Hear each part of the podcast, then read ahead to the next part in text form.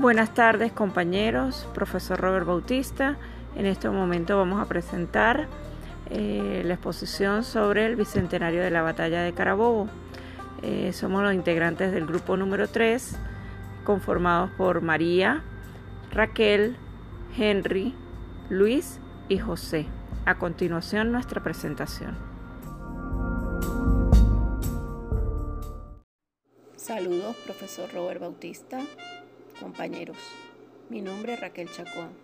Le voy a hablar de la batalla de Carabobo.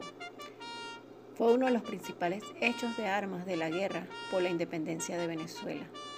Tuvo lugar el 24 de junio de 1821 y finalizó con un resonante triunfo patriota y el descalabro de las fuerzas enemigas. En esta batalla se enfrentaron dos bandos.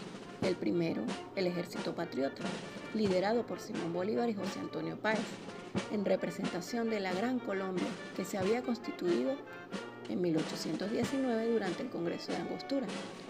El otro bando, el ejército realista, liderado por el español Miguel de la Torre, que representaba el imperio colonial español.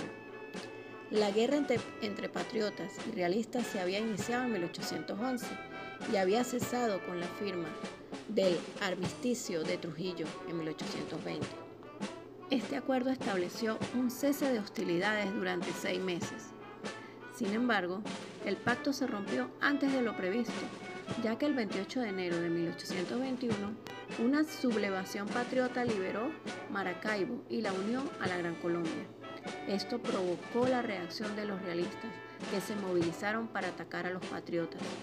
El choque entre ambas fuerzas tuvo lugar en la sabana de Carabobo y el contundente triunfo patriota permitió liberar definitivamente a Venezuela del dominio español.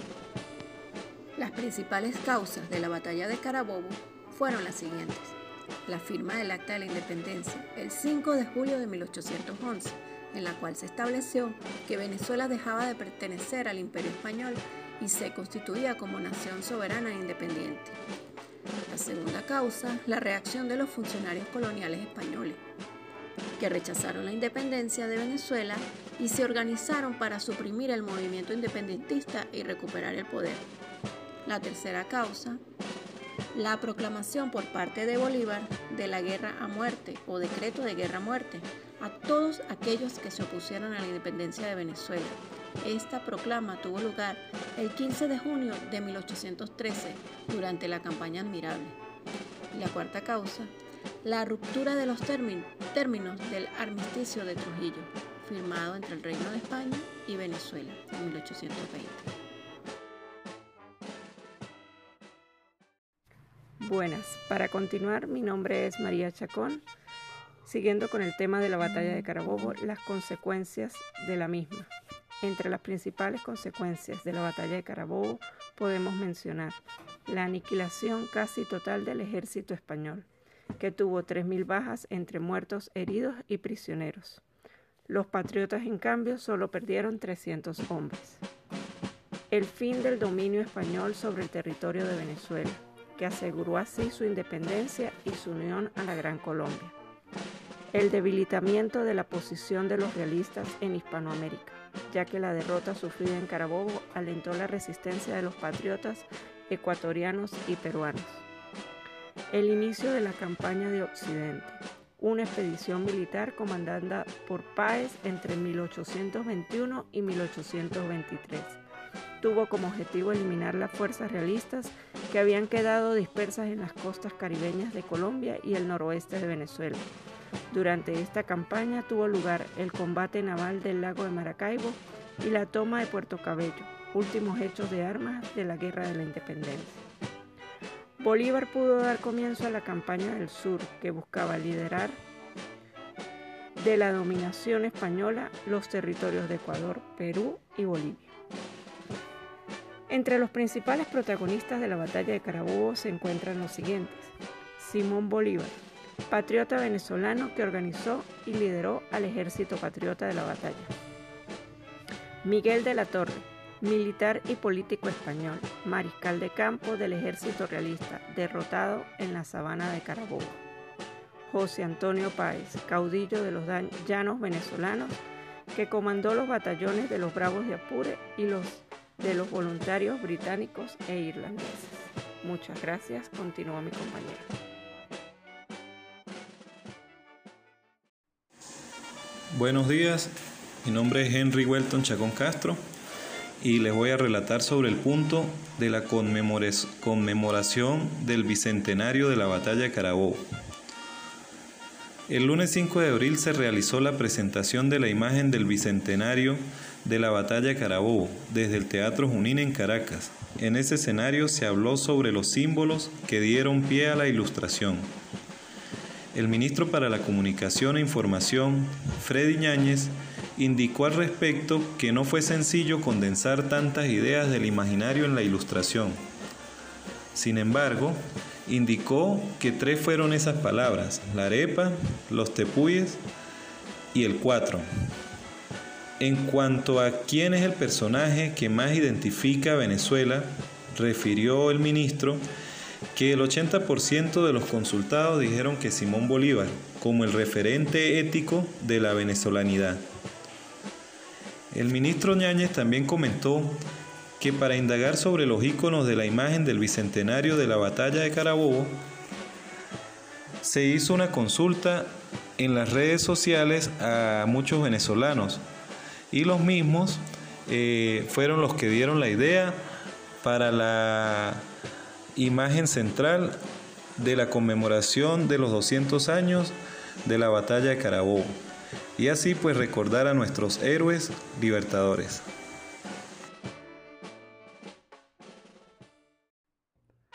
Buenas tardes, mi nombre es Luis Chacón.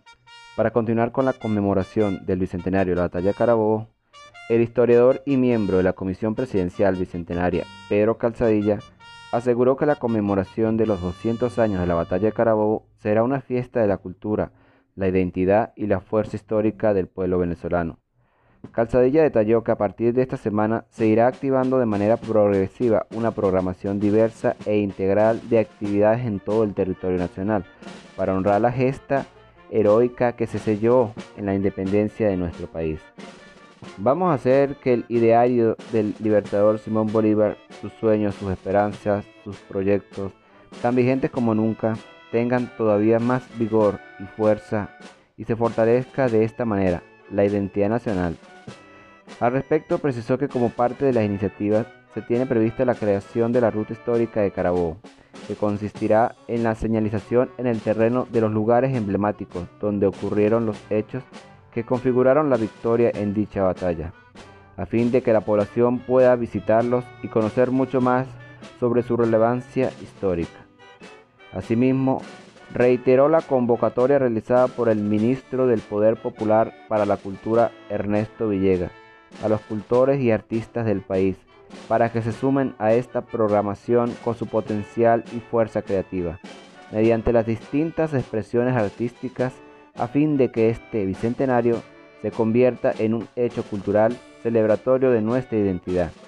El 24 de junio del 2019, el presidente Maduro designó a 10 integrantes de la Comisión Presidencial Bicentenaria 2021, encargada de organizar y articular los actos y obras para conmemorar el hito de los 200 años. El jefe de Estado instruyó que cada institución pública configure una comisión bicentenaria. La comisión está presidida por la vicepresidenta ejecutiva de la República, Delcy Rodríguez, y está compuesta por Aristóbulo Isturiz, vicepresidente sectorial para el desarrollo social y territorial. El general en jefe Vladimir Padrino López, vicepresidente sectorial para la soberanía política, seguridad y paz. Jorge Rodríguez, vicepresidente sectorial para la comunicación, cultura y el turismo.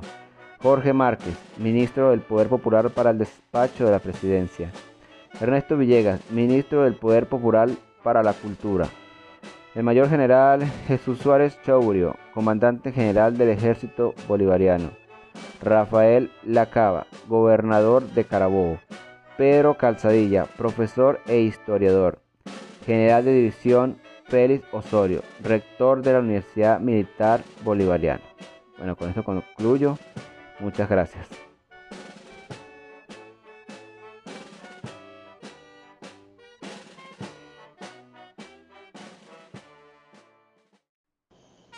Buenas noches, mi nombre es José Contreras. Luego de saber por quién está presidida la Comisión por la Vicepresidencia Ejecutiva de la República, la ruta bicentenaria será desarrollada con diversas actividades en forma progresiva tal como fue aprobado por el jefe de Estado. El general de división Félix Osorio, secretario de la Comisión Presidencial del Bicentenario de la Batalla de Carabobo, informó que el primero de estos hechos en la inauguración de esta ruta histórica que el ejército bolivariano presentó al comandante en jefe, con un proyecto de 106 hitos y, y 9 monolitos que, que recrean el camino labrado por el ejército libertador contra los españoles hace dos siglos atrás. El gobierno bolivariano realizó un acto cívico-militar para el encendido de la antorcha bolivariana y libertaria con motivo de los 200 años de la batalla de Carabobo. La actividad se realizó este 19 de abril a propósito de los 211 años de la Declaración de la Independencia. La actividad del encendido de la antorcha forma parte de la ruta del bicentenario de la batalla de Carabobo contienda que se dio en el campo de Carabobo el 24 de junio de 1821 y que selló la independencia de Venezuela en aquel entonces. De esta manera, la antorcha inicia su recorrido por todo el territorio nacional para finalizar el 24 de junio del 2021 en el campo de Carabobo, como parte del acto del bicentenario de la batalla de Carabobo. En conclusión, Sería muy importante que, como parte del contenido histórico, fuese incorporada la última proclama, que fue presentada siete días antes de la muerte de nuestro gran libertador. Al desaparecer de en medio de vosotros, mi cariño me dice que debo hacer la manifestación de mis últimos deseos.